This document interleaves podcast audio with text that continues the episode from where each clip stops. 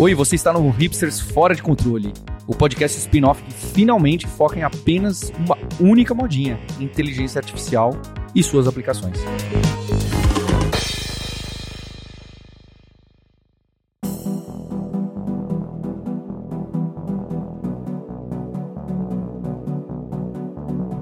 Bom, e para esse episódio de hoje do spin-off do seu podcast favorito, Hipsters Fora de Controle, para a gente falar sobre IA aplicada, a gente tem aqui o Fabrício Carraro, o nosso poliglota viajante, host do Deve Sem Fronteiras e também Product Manager aqui da Alura. Tudo bem? Tudo ótimo, Marcos. Bom estar tá aqui de novo. Boa, bem-vindo de volta. E temos aqui hoje pela primeira vez o Adriano Camargo, que é editor lá do Olhar Digital. Tudo beleza? Tudo bem, Marcos? Tudo bom, Fabrício? Bom estar aqui com vocês. Seja bem-vindo. E no podcast, a gente hoje em dia tem uma estrutura que é a seguinte: a gente, na primeira parte do episódio, a gente fala sobre as ferramentas que a gente ou que a gente tem usado mesmo no dia a dia para melhorar a nossa produtividade, acelerar algum processo de trabalho, ou que ferramentas interessantes que chamaram a nossa atenção, que a gente ficou com vontade de falar, e esse certamente é o meu caso aqui nessa semana. E na segunda parte do episódio a gente fala sobre as tendências do que a gente vê da IA aplicada ou ao mercado de quem está participando, ou também estudos, enfim, caminhos que a gente vê a IA é, seguir aí no futuro. Então eu vou começar perguntando para você, Adriano, como é que tem sido a sua relação com IA, que ferramentas que você tem usado no seu dia a dia, tanto para melhorar, acelerar, agilizar o seu trabalho no olhar digital, quanto também na parte, na, na vida pessoal. Né? A gente tem falado sobre como é, o pessoal aqui da Lura usou já a IA para fazer convite de festa infantil dos filhos, parte de lembrancinha. Então, no profissional e no pessoal, como diria o Faustão, como é que está o seu uso aí das ferramentas de IA? Olha, é um desafio, porque todo dia surgem inúmeras ferramentas novas, tem descobertas novas e as ferramentas com o tempo você vê elas se aprimorando, elas melhorando, porque os robôs eles aprendem conosco. Então teve até alguma uma matéria que nós soltamos um tempo atrás que foi avaliado que uh, algumas inteligências artificiais, artificiais estavam ficando mais burras por conta do contato, por conta do aprendizado humano. Então é um desafio. Uh, eu entendo muito bem, principalmente na área profissional, se essas ferramentas vieram para ficar e vieram muito para ajudar na produtividade. Eu não consigo entender, não consigo ver essas ferramentas substituindo pessoas, porém elas podem ajudar bastante com insights, com imagens, com textos, com voz. Você tem uh, muitas possibilidades de, de trabalhar com essas ferramentas e eu, o mais importante não é o fato de você ter a ferramenta, mas sim saber usá-la. Eu acho que esse é o maior desafio. Uh, a gente vê muitas pessoas falando sobre o famoso chat GPT. Ah, porque ele produz o texto para você mas aquele texto é baseado uh, em outros textos que a ferramenta localizou na internet e muitas vezes o texto vem com informações erradas, vem sem sentido. Então é muito importante você usar isso daí, às vezes para você ter insights, mas para você escrever. Ele pode te dar ideias, ele pode te dar um, um, um roteiro, insights, guias, mas é você que tem que fazer. Então a ferramenta vem para complementar o trabalho. Legal, e você, no seu dia a dia, por exemplo, na editoria do Olhar Digital, você falou, e eu entendo muito bem isso de você usar a ferramenta para te dar os insights, te dar o, o começo ali, o substrato, para a partir disso você extrapolar para uma matéria, ou, ou, que seja parte do tema, que seja parte de, é, é, não sei, fazer edição mesmo e, melhorar um aspecto do texto, etc.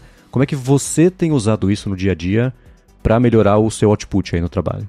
Olha, uh, eu pego muitas matérias do, do time nós temos uma equipe lá com cinco, seis estagiários, redatores, então às vezes você quer levantar mais informações a respeito de um ponto específico de uma matéria. Então você pode usar a IA, você pergunta para a IA a respeito daquele ponto. Ela vai te trazer mais inputs, ela vai te trazer mais informações, algumas que você consegue aproveitar, outras que você precisa checar. Normalmente números você precisa checar porque você sabe, a, a, o ChatGPT ele foi atualizado até setembro de 21. Daí para frente ele ainda não está disponível, ainda não tem informações. Então, quando você vai falar de números de mercado, por exemplo, você não pode utilizar esse tipo de inteligência artificial porque os números vão vir com uma, uma defasagem de dois anos. Uhum. Então, uh, é, é interessante você usar realmente para te dar insights. Eu uso bastante uh, na construção de texto, para ter insights, para ter ideias, mas nós, humanos, definimos as pautas. A gente vê os assuntos mais falados do momento, assuntos interessantes, e utilizamos isso para nos dar mais inputs, mais insights, para a gente deixar o texto mais rico. Uhum. Isso, nesse ponto, a ferramenta ajuda demais. Legal. E é, a gente está falando sobre chat GPT, sobre ferramentas parecidas. Quais são as que você tem usado? Olha, uh, uso bastante o chat GPT. Tem algumas ferramentas específicas para as pessoas que estão ouvindo. Se vocês usam Instagram, tem inúmeras pessoas lá fazendo listas de as 20 ferramentas de inteligência artificial mais legais para você usar no momento. E todo dia tem ferramenta nova. Então, é bacana você explorar isso daí eu não, eu não gosto de dar nomes em algumas ferramentas, porque existem muitas parecidas. Então, você tem ferramenta para criação de texto, para a apuração, para melhorar o seu texto, até para fazer análise gramatical do teu texto, para ver se o seu texto está bem escrito. Então, muita gente faz tradução de textos de outros idiomas. Então, tem ferramentas que fazem análise desse texto para ver se ele foi bem traduzido, se está com o entendimento correto.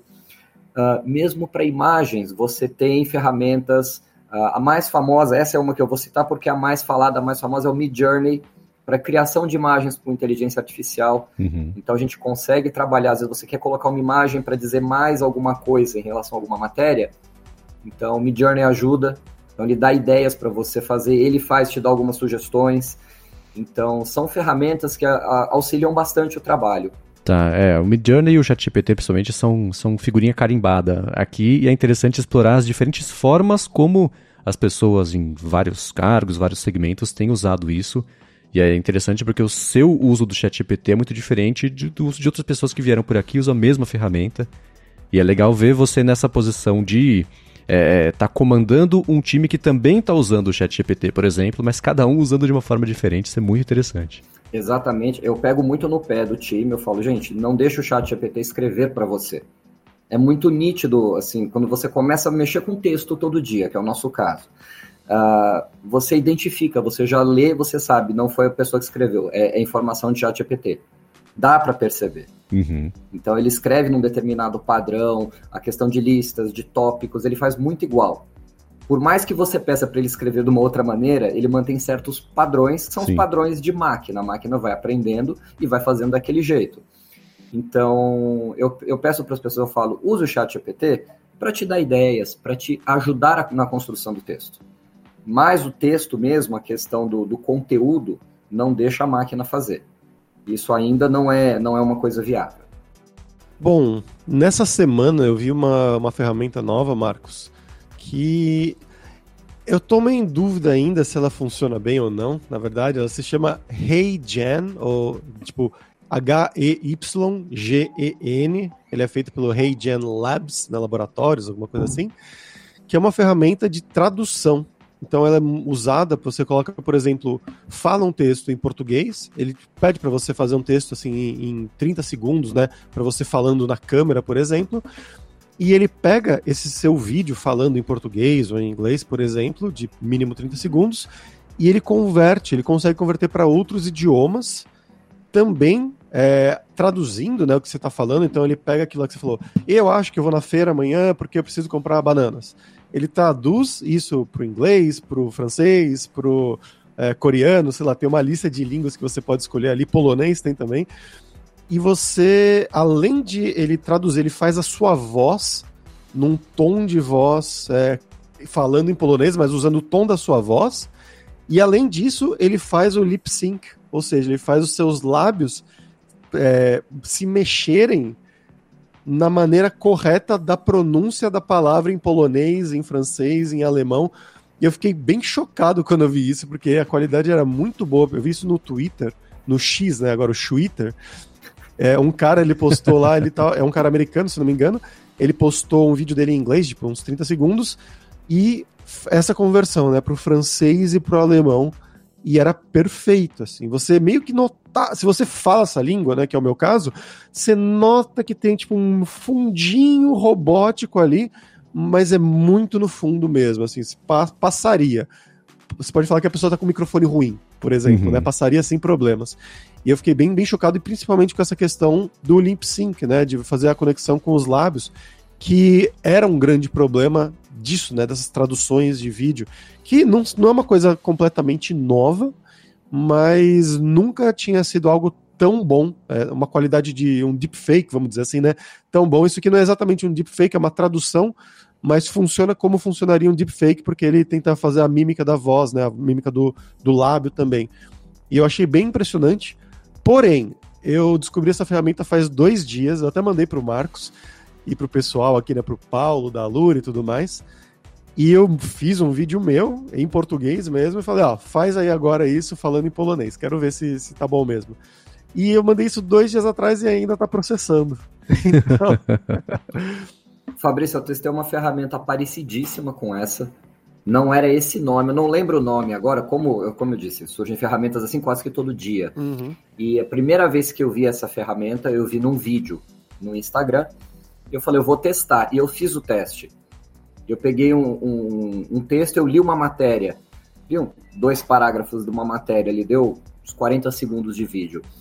E eu mudei a minha voz. Uh, ele fez a leitura da minha voz e ele fez na minha voz, falando inglês, falando espanhol, falando alemão, falando chinês e falando russo. O legal é colocar nos idiomas mais diferentes Sim. possíveis, né? Você falou no caso do polonês. Eu testei o chinês, eu testei o russo e eu tenho um amigo que fala russo, eu mandei para ele, eu virei e falei, e aí, como é que tá? Ele falou, cara, tá bom, tá entendível. O áudio tá bom, parece muito a sua voz, uh, o lip sync tá perfeito, e as palavras, como eu, eu fiz o texto, uh, pronunciando bem as palavras em português para que o, a plataforma entendesse bem, ficou perfeito. É, é, é assustador, realmente é assustador isso. Bom, se você encontrar tempo da publicação do episódio qual o nome dessa ferramenta, manda pra gente e eu coloco aqui na descrição para o pessoal poder testar. E eu fiz a mesma coisa que o Fabrício, né? Só que eu fiz hoje de manhã. Então, se o dele que ele fez ontem, enquanto a gente tá gravando aqui o episódio, não processou ainda no RayGen, é, descobri agora também, depois que o Fabrício falou, que o meu não tão cedo não vai ser processado também. e vendo, né, o resultado do Twitter, que também achei muito impressionante, eu vou deixar na descrição também o link desse tweet pra quem quiser dar uma espiadinha. É, eu fiz uns testes, eu fui falando por 30 segundos, né, que era o mínimo, e em um dado momento eu cobri a minha boca para ver como é que ele reagiria a isso, né, e etc, fazer esses testes, ver até onde dá para ir com a ferramenta antes dela quebrar, mas não deu tempo dela processar isso antes aqui da gravação do episódio, o que é uma pena, né? Então a gente confia ali naquele tweet que a gente viu para dar de dica pro pessoal testar e, enfim, se vocês testarem e ficar bacana, ou se não ficar bacana e quiserem mostrar, mandem pra gente. Vocês podem, por exemplo, lá em hipsters.tech, nesse post aqui, tem a área de comentários. Postem lá o link, enfim, o que vocês acharam da ferramenta, pra gente poder, se não trazer isso no próximo já episódio, ir acumulando esses feedbacks de vocês. E isso, claro, pode informar aqui o futuro do podcast. Sim, é, ele, ele aparece lá como processando o vídeo agora, né, na fila. E tem uma opção você pode pagar o premium para pular a fila, mas eu estava vendo essas opções por enquanto é, uma, é, um sistema, eu acredito que eles não estejam nada, nada escalados, porque só, só de ver o tempo que demora para processar, mas também eles estão cobrando agora 24 dólares e com isso você tem é, 15 vídeos de no máximo 5 minutos por mês, pagando 24 dólares. Ou seja, é muito pouco, né? Eles não chegaram num, num modelo escalável ainda realmente que possa ser usado para, sei lá, para fazer um filme, para fazer um jornal, algo assim mais longo, né? Não, não é o caso ainda. Uma outra coisa que eu vi que eu achei muito legal, Fabrício, não sei se você já testou, mas as inteligências artificiais que pegam a sua voz e, e você pode legendar um vídeo e eles vão usar a sua voz para ler aquilo ali. E não é a sua voz, não é você falando, mas o áudio da, da, da narração é com a sua voz. Esse eu achei, assim, também de, um, de uma qualidade impressionante, porque realmente parece você falando. Ah, tem o Eleven Labs que faz isso, também é figurinha carimbada aqui no podcast. Eu usei bastante já, inclusive, o Eleven Labs, para fazer essas brincadeiras comigo, né, com a minha própria voz. Na época ele ficava ok, tá? Porque português é, não era o, foco do treinamento deles naquela época, eu estava usando ainda, estava em beta. Mas, então, a cada 10 tentativas, vamos dizer que uma ou duas ficava boa.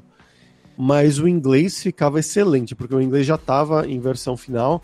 Eu coloquei lá uns testes para fazer a voz do Barack Obama, por exemplo, ou a voz de um amigo meu é, nativo americano, e ficava excelente, assim, ficava realmente perfeito.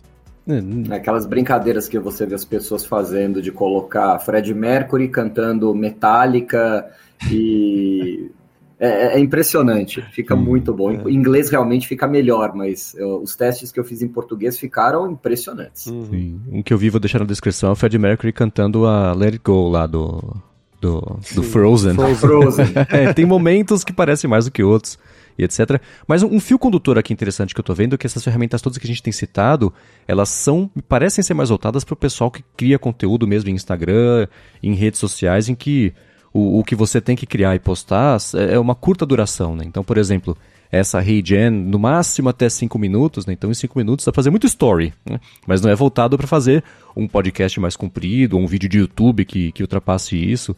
E a própria Eleven Labs também, né? Essa Gen pelo que eu entendi, ela é voltada justamente para esse mercado mesmo. Tem lá os avatares digitais que você usa e treina.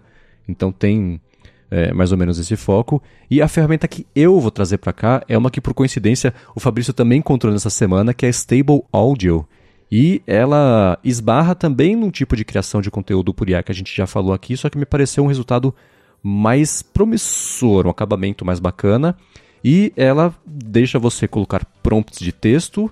Ó, cria para mim uma música de 116 batidas por minuto que seja épica, inspiradora e poderia ser usada no filme sobre Senhor dos Anéis, sei lá. E ela gera resultados muito bacanas, você tem o controle do tempo também, da duração de tempo, então você pode criar até 95 segundos de áudio.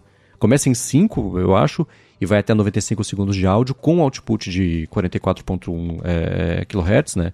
Então, eles próprios dizem que das ferramentas de generativas de áudio eles estão dando a maior, o maior tempo possível com esse acabamento, com essa qualidade. E além disso, o que eu achei super interessante é que além de criar músicas, você pode pedir instrumentos específicos só, então só um violino, um solo de piano e efeitos sonoros do tipo gera para mim um falatório de café e gerou aquele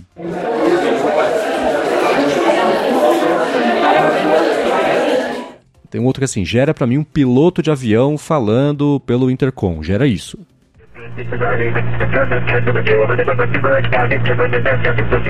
Então eu também resolvi brincar, né? Pedi, ah, cria para mim aqui uma trilha eletrônica para é, um podcast que fale sobre inteligência aplicada, é justamente inteligência artificial aplicada, e é justamente a trilha que está tocando nesse segmento aqui no pedaço do, do fundo do podcast.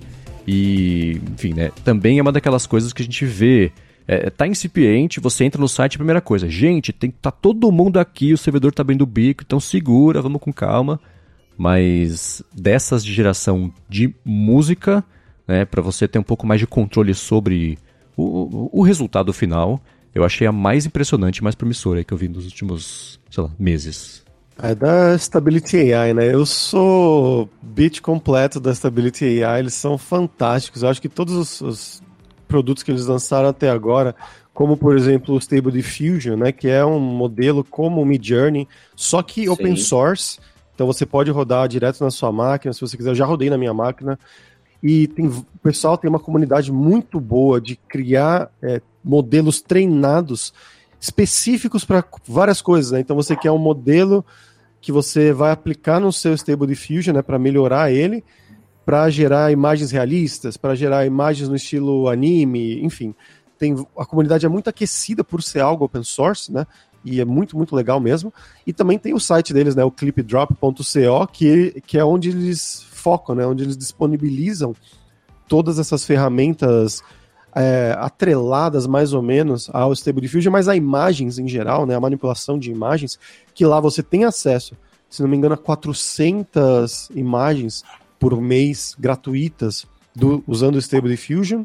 Você pode pagar para ter um negócio mais. Se você não quiser rodar na sua máquina o modelo dele, você pode usar o Clip Drop, mas aí você pode usar a versão ou grátis ou a versão paga.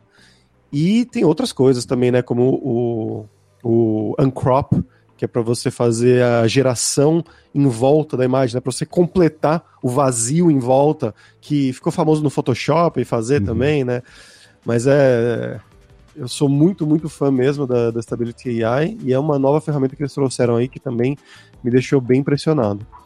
Fabrício, daqui a pouco nós vamos começar a ouvir das, das novas gerações Ah, você usava o Photoshop, como os maias, os incas usavam, né? Porque agora é tudo na base da inteligência artificial. É. Eu sou usuário de Photoshop também. É, nessa semana, inclusive, a Adobe ela lançou a o IA generativa como um produto, é até um complemento daquele Firefly e etc. E eles vão, a partir acho que de novembro desse ano, começar a funcionar também no esquema de créditos que você compra. Se você assina o Creative Cloud, existe lá um pacote mínimo que você já recebe. Eles vão aumentar também o preço do Creative Cloud, então é, para a galera que vinha pensando em usar IA nas coisas da Adobe, vinha testando e adotando, vai mudar e deu para ver que eles entraram de verdade agora nisso, não é mais um experimento ou algo assim. É produto finalizado e lançado e também vai rodar no esquema de créditos que eu acho que já, já virou, né? O padrão, pelo menos desse momento aí, do mercado de qualquer tipo de IA generativa. Né? Era ah, baratinho, parece, né? Era como algo como 5 dólares para não sei quantos créditos. 100 créditos, é. 100 créditos, é. Não, não tá tão caro assim nesse primeiro momento. É, e é uma tendência, né? Se eles não fizerem isso, eles vão ficar para trás. As pessoas vão buscar outras ferramentas e como a gente tem ferramentas assim surgindo todos os dias, as ferramentas cada dia melhores, se eles não fizerem isso, eles vão ficar para trás e as pessoas vão deixar de começar a deixar de usar a plataforma.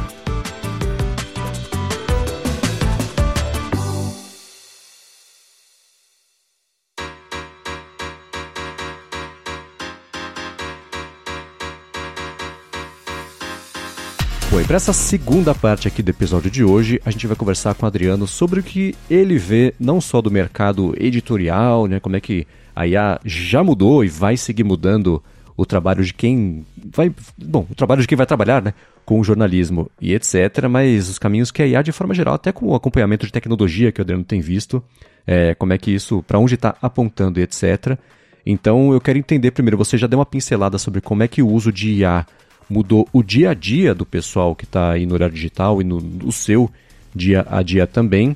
Então, indo nesse vetor, quero ver como é que você vê é, a forma como a IA vai seguir mudando o mercado de jornalismo, de tecnologia, notícias, etc. E a, se tudo der certo, qual que vai ser o jeito responsável e bacana que a gente vai ter como resultado disso? Olha, eu vejo a IA, a IA está num, num boom de crescimento assustador.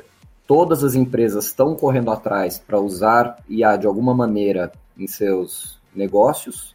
E para muitas faz muito sentido, para outras nem tanto. A gente vê que tem umas que estão engatinhando ainda em alguns processos, ou as outras já estão muito, muito avançadas. E eu entendo que precisa alimentar essas plataformas de ainda com muitos dados, muitos inputs, e tem muita coisa para colocar ainda. Então isso ainda leva tempo. A gente já deu um salto grande para onde a gente chegou agora, quando surgiu a primeira, a primeira versão de ChatGPT, quando disponibilizou para o público usar, então já foi um boom, uma coisa enorme. Isso me lembrou lá atrás quando apareceu o Wikipedia, é uma enciclopédia colaborativa. Todos podiam contribuir, todos podiam colaborar. Uh, havia uma certa curadoria da, da empresa, um certo cuidado para que os conteúdos fossem uh, bons, mas o próprio público que fazia essa curadoria. Então você entrava numa página, via que alguém foi lá escreveu bobagem, você podia entrar e corrigir. No caso da, das IAs, eu acho que vai seguindo o mesmo caminho. O público, as pessoas que estão trabalhando, que estão utilizando, que vão começar a determinar, não digo limites, mas pelo menos assim orientações, caminhos para IA seguir em, em seus respectivos segmentos. Então, é uma ferramenta muito poderosa e eu continuo achando não substitui o, o, o humano mas ajuda muito. Em todos os contextos, em todos os segmentos, ela, ela ajuda demais. E a tendência é ela conseguir ajudar cada vez mais. Claro, nós sabemos que ela vai acabar substituindo muitos, muitas áreas, muitas forças de trabalho? Vai. Eu tenho certeza que vai. Centrais de atendimento vão poder ser totalmente automatizadas daqui a um tempo? Vão. Vai chegar um momento que você vai estar falando com o robô e você não vai estar percebendo que você vai estar falando com o robô. Então, é conforme a, a ferramenta vai aprendendo, isso vai acontecer. Mas ao mesmo tempo que ela vai eliminar ponto, postos de trabalho, ela vai criar outros. Então, vamos ver como é que o mercado vai lidar com isso, o mercado vai moderar isso para saber até onde a gente consegue ir. Tá, e você, bom, quem escuta aqui tanto o hipsters.tech, especialmente o Hipsters Fora de Controle, ou está inserido nesse mercado, inserido nesse mercado, ou quer se inserir nesse mercado. Essa pergunta é um pouco mais voltada para certamente a galera que está nessa segunda categoria. Você, no olhar digital, você não só na parte de tecnologia, da parte corporativa, negócios, você também lida é, com privacidade medicina também. Eu quero saber específico sobre IA e específico das empresas aqui do Brasil. Onde você vê a maior necessidade, em que mercados você vê, pensando em data science, programação, inteligência artificial, que mercados são mais promissores para essa galera é, entrar? Onde que o Brasil tem uma força que no exterior não tem? Porque a gente vê muitas empresas de fora fazendo sucesso aqui e as empresas de IA daqui, elas brigam, é, é uma briga complicada, né? Porque investimentos, etc. Entra aí também, mas para esse pessoal de olho no mercado pensando em entrar, onde você vê que o Brasil, que essa pessoa pode fazer diferença em empresas aqui do Brasil, quais segmentos? Olha, uh, eu acho que você tem oportunidades para todos os segmentos, seja médico, seja financeiro, seja editorial, você tem muitas oportunidades. E eu costumo dizer que o brasileiro é muito criativo. Na falta de investimento, o brasileiro se vira nos 30 e faz. É impressionante, eu vi uma matéria recente de uma pessoa que uh, tomou uma descarga elétrica quando era mais jovem, perdeu uma parte do braço e ele construiu um novo braço mecânico é, com sucata. E, e, ele dirige, ele tem uma vida normal usando esse braço mecânico. Eu falo, o brasileiro é muito criativo, é muito inventivo, então uh, ele não fica na dependência, na expectativa de grandes investimentos.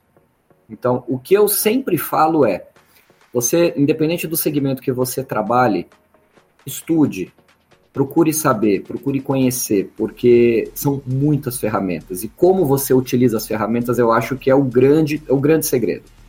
Eu estava conversando com um amigo meu que é programador ontem, e eu estava perguntando para ele o que, que, ele acha do uso de, dessas ferramentas, o que, que elas ajudam, o que, que elas atrapalham, ah, como é que isso influencia no trabalho dele, que é um trabalho bem específico, e você fala, ah, é um trabalho que amanhã pode ser substituído por máquina. Aí ele me falou uma coisa que eu fiquei pensando bastante. Ele falou assim: olha, a máquina entende a lógica de construção das linhas de comando de programação, mas ela não entende a lógica do programador. Se você pegar 10 programadores diferentes para fazer a mesma coisa, os 10 podem seguir linhas diferentes para chegar no mesmo resultado. A máquina não entende isso. Você pode imputar essas 10 formas diferentes para a construção daquele modelo na máquina, mas a máquina não vai saber escolher ainda qual é o melhor, qual é a melhor forma, a melhor maneira de fazer. Isso ainda depende da sensibilidade do olhar humano. Uhum. Então ele brincou comigo, ele falou: olha, essas ferramentas vão acabar me ajudando em muitas coisas, mas elas não vão tomar o meu lugar. Eu falei, bom, ainda não. Exatamente, essa era a minha próxima pergunta. Você falou ainda algumas vezes aí, você vê que esse é um caminho que elas podem mesmo chegar. A minha impressão, tendo um olhar mais leigo sobre essa parte técnica de programação, etc., é que é inevitável que isso aconteça, mas talvez quem esteja no mercado inserido fala, putz, não é exatamente assim, né? Pode ser que chegue algo parecido, mas que a gente tenha a mesma IA que compreenda o contexto da criação daquele resultado e não só chegar naquele resultado com o objetivo final? Eu acho que em algum momento vai substituir. Não agora, não nos próximos cinco anos. Nos próximos dez anos, talvez. Em algumas linguagens, possivelmente. Mas novas linguagens são criadas, novas ferramentas são criadas. Então, é uma coisa que está em constante evolução. Então, a minha conversa com esse meu amigo programador foi exatamente essa. Eu falei, continue estudando, continue se aprimorando, aprenda o uso dessas ferramentas, dessas plataformas, porque é uma forma de você se destacar. Você continua escrevendo, mas você sabe usar a plataforma caso precise. Uhum. E você sabe usar a plataforma a teu favor. Então, é importante, como eu disse, alguns postos de trabalho, um programador júnior talvez não seja mais necessário, mas um cara sênior que saiba usar a plataforma possa aumentar a demanda de pessoas que tenham essa visão. Uhum. Então a gente vai entender isso num, num futuro a, a, médio prazo, como é que vão ser feitas essas substituições. E falando sobre entender isso, eu, você até citou, né, que as pessoas, o uso das IAs caiu um pouquinho em relação ao pós-boom, né, logo do começo do ano especialmente, e a minha teoria sobre isso é que a gente está encontrando as formas certas de usar e não tentando usar para tudo, mas sim a gente já sabe para que ela serve, como é que ela vai funcionar, então usa no, no, nos casos certos. É, mas da parte, por exemplo, do, da reação que vocês veem do público que lê o olhar digital, como é que tem sido o interesse, a cobrança por É, cobrança não, mas digo, o interesse das pessoas por matérias de IA mais voltadas para um tipo de segmento, de aplicação? Tá tão empolgante quanto a gente que vive IA é, vê essa empolgação? Como é que tá o público mais leigo, entre aspas, o interesse? Olha, eu acho que o grande boom de notícias já deu uma acalmada, porque a gente fala de IA todos os uhum. dias. Há algum tempo já. A gente vem falando de IA todos os dias, quando a gente falou do boom do chat GPT. Agora as pessoas estão entendendo mais ferramentas de IA específicas em alguns segmentos. Então a gente tem trazido mais informações sobre as diferentes, sobre ferramentas diferentes, porque virar e falar, existe uh, um novo chat GPT, que faz a mesma coisa que o chat GPT, tá? o leitor vai falar, ok, é mais uma inteligência artificial fazendo a mesma coisa. Então, isso o público já tem entendido que, ok, todo mundo está correndo atrás de inteligência artificial, as empresas também, mas o que, que isso vai trazendo de diferente que pode fazer a diferença no dia a dia das pessoas, em qual segmento, em qual área. Então, uh, mesmo na, na, no mercado editorial, você tem que buscar novidades para cativar esse público. É importante isso. Queria te perguntar, Adriano, uma coisa que eu perguntei pro, pro Marcos aqui, antes da gente começar a gravação, na verdade, mas trazendo para você também. As pessoas que escrevem aí para olhar, né, no geral não são programadores, né, são pessoas com um background, imagino, de jornalismo ou de comunicação, algo nesse sentido, né como que vocês fazem, né, você e os seus redatores e os seus estagiários e tudo mais, para estarem é, em dia com tudo isso, né, com as novidades de IA, mas para compreenderem realmente né, o que está acontecendo por trás dos panos e conseguirem passar essa informação melhor sobre inteligência artificial, que é um assunto que não é, é tão simples à primeira vista, né? Exatamente. Desde a contratação das pessoas, dos estagiários que nós trazemos, a gente vai atrás de pessoas que têm interesse pela área de tecnologia. A gente consegue direcionar quando é uma coisa mais técnica, quando é uma coisa. Quando a pessoa quer falar mais de games, quer falar mais de mercado, quer falar mais de mercado financeiro, mais B2B, mais B2C. Então a gente consegue. Uh, nas entrevistas, a gente consegue entender para onde direcionar a pessoa. Tem a gente tem redatores, estagiários voltados para cultura, tem para outros segmentos também, não só a questão de tecnologia, apesar do site, ser o forte do site ser tecnologia, nós temos os outros segmentos. Isso que você falou, como a gente faz? Uh, a gente faz na, na, na velha e boa maneira de ler. A gente tem que ir atrás da informação, a gente tem que buscar informação, tem que ler, tem que entender. Uh, o que eu falo muito com o meu time, você não sabe, pergunte. Não existe pergunta pergunta burra. Sabe? Pode ser a coisa mais simples do mundo, mas de repente você tem uma dificuldade naquilo que te atrapalha em uma série de outras coisas. Pergunte, converse. A gente faz muita reunião de pauta.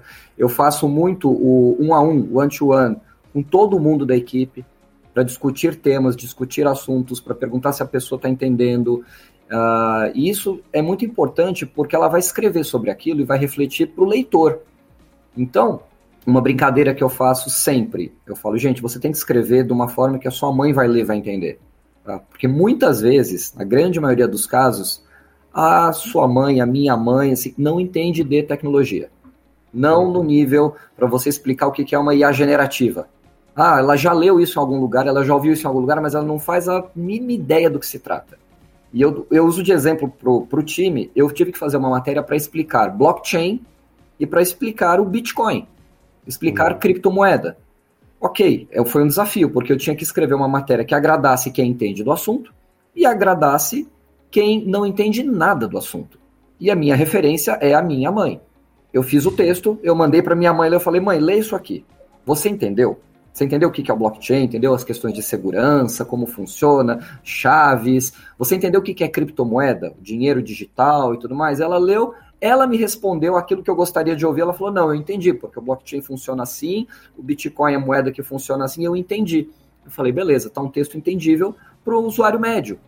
Uhum. Então, é uma coisa que eu falo muito com o time. Você tem que escrever pensando em quem vai ler. E você não sabe. Se você não sabe que está inserido no meio, imagina quem não está. Então, pergunte, fale, converse, tire dúvidas. Pode ser a coisa mais boba do mundo, pode ser uma sigla. Se você jogar no Google essa sigla não, não for explicada para você o que, que é, pergunte. O time está aí para isso. A gente tem que trabalhar sempre como um time.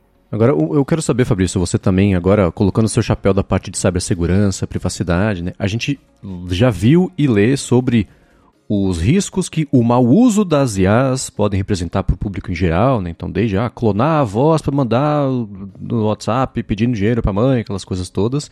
E do outro lado, a gente tem o um avanço também da, da, das IAs, da tecnologia, do machine learning para detectar fraudes de um jeito mais eficiente e etc.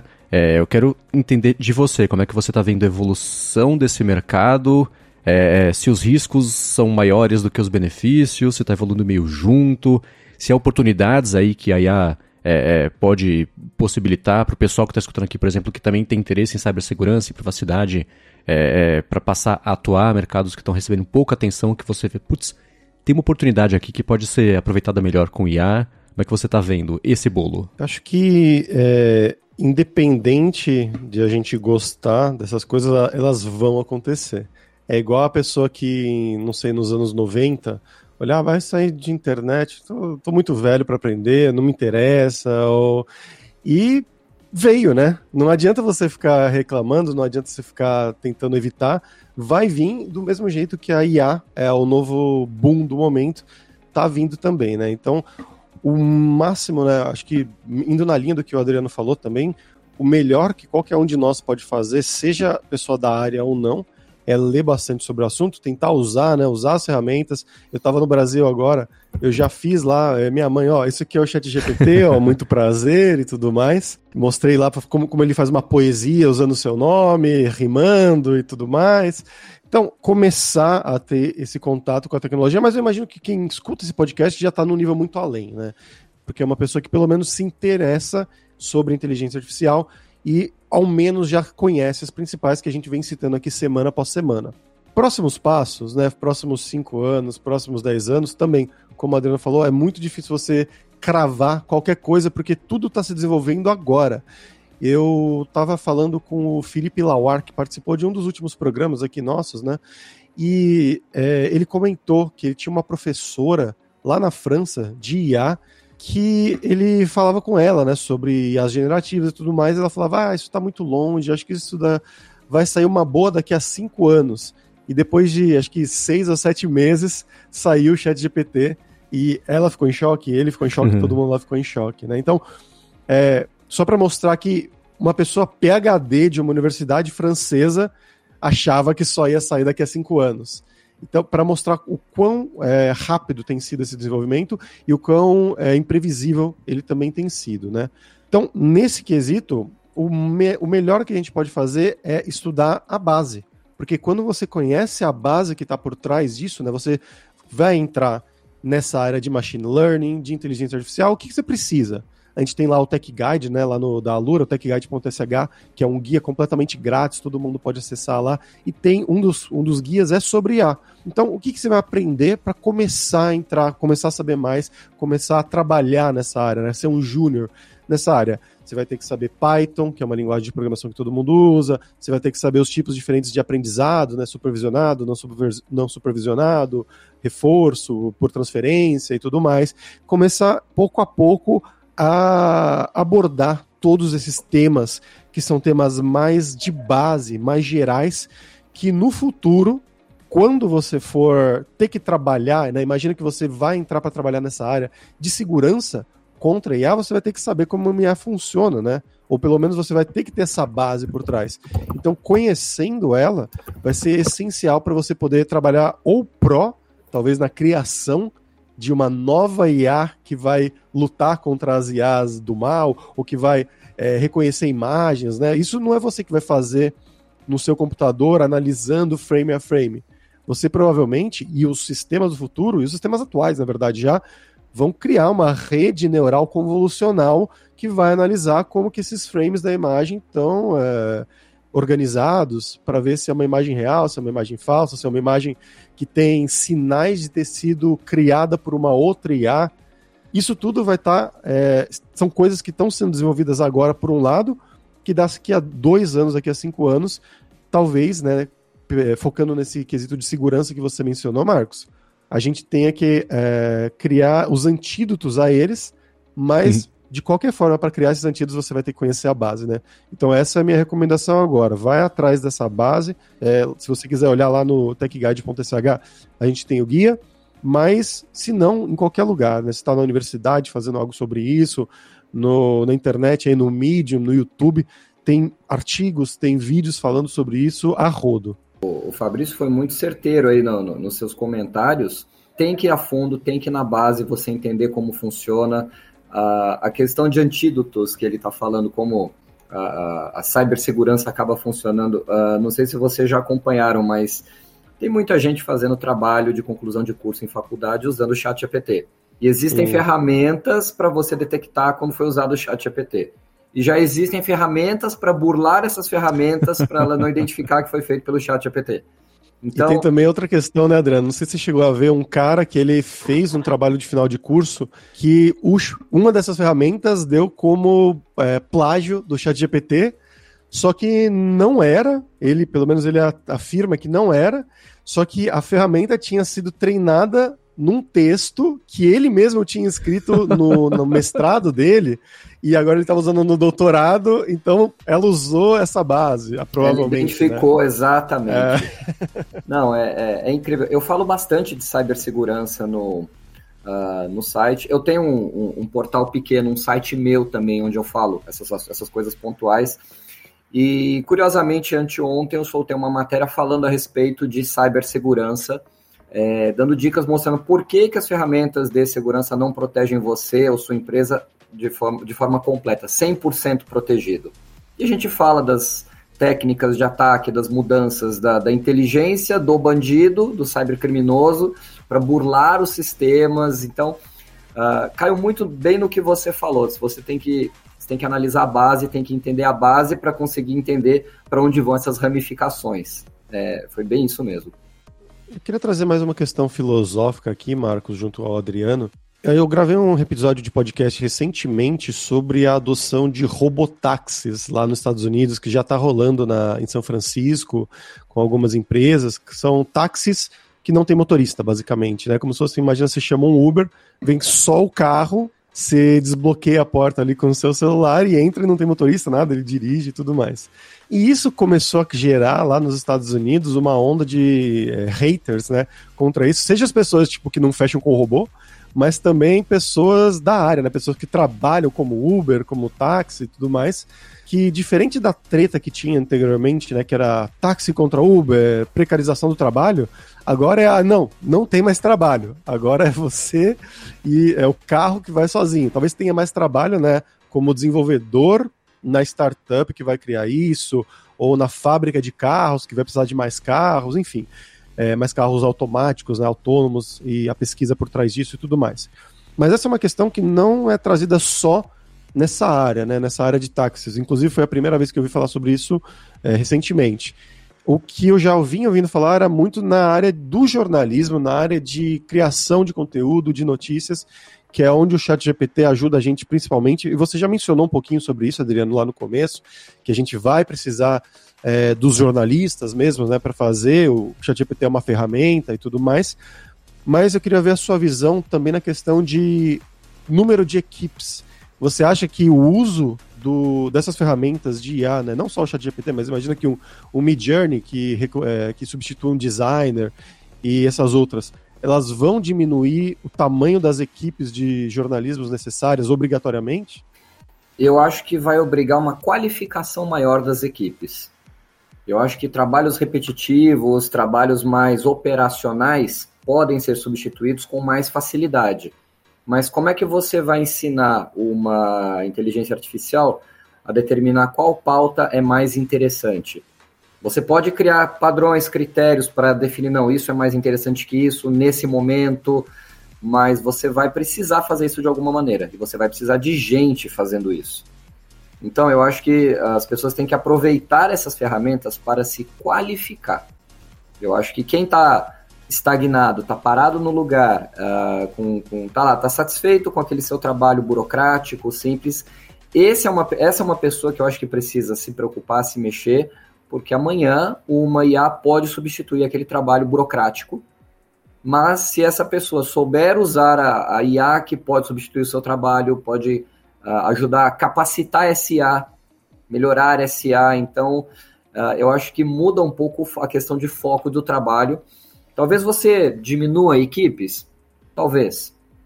Mas se você, a partir do momento que você tem uma equipe mais qualificada, eu acredito que o seu trabalho pode ser melhor. Você pode fazer um trabalho melhor com uma equipe mais qualificada. Bom, eu quero agradecer ao Adriano por ter participado aqui com a gente, ter ajudado a gente entender um pouquinho melhor o impacto do IA, não só no mercado de jornalismo, mas sim em diversos outros mercados. Adriano, para quem quiser continuar esse papo direto com você, faz como? Olha, uh, eu sempre deixo as minhas redes abertas, então uh, pode ser por e-mail, que é adriano.camargo.outlook.com, pode ser por Instagram, pode me mandar uma direct no Instagram, que é arroba uh, adriano.bird.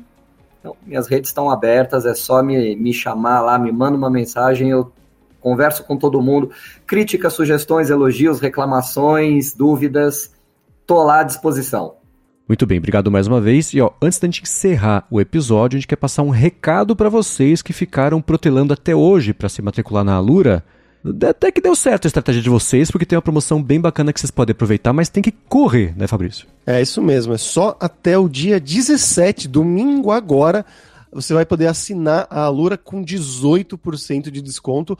Que olha, Marcos, isso é uma coisa que eu estou seis anos já trabalhando aqui junto ao Grupo Alura. Eu nunca vi o Paulo fazer isso. Uma semana da programação com 18%, eu realmente nunca vi. Eu fiquei até em choque. Falei, tá tudo bem, né? O chefe ficou louco e tudo mais. então, é, vai lá, você vai ter acesso a todos os cursos, né? o Alura funciona como se fosse um Netflix. Então você faz a assinatura e você tem acesso a todos os filmes, a todos os seriados. Na Alura você tem acesso a todos os cursos de todas as nossas escolas.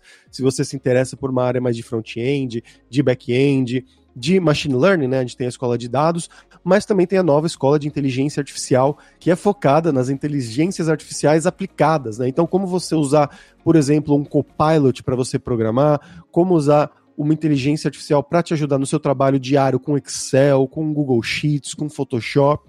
Enfim, vai te ajudar no seu trabalho que você já faz. E são várias dessas ferramentas que a gente menciona aqui semana atrás semana, né, Marcos? É isso aí. Então não esqueçam, vai até domingo, mas se inscreve hoje, para você não esquecer e falar, putz, perdi a melhor chance que eu tive até hoje de matricular com desconto. Então vai lá Dependendo do plano, tem a Luri, por exemplo, que já foi assunto aqui, né? Inteligência Artificial, Chat GPT, basicamente, para gente, para você entender melhor os cursos, etc., como aproveitar melhor isso. A Lura Língua também, né? Que quem escuta Deve Sem Fronteira já conhece aí de longa data. Então, passem aqui na descrição, peguem o link ou vão direto lá, alura.com.br e se inscrevam, hipsters. Muito obrigado mais uma vez pela audiência de vocês. A gente espera vocês na sexta que vem para seguir esse papo bacana sobre inteligência artificial aplicada. Hipsters, abraços, tchau.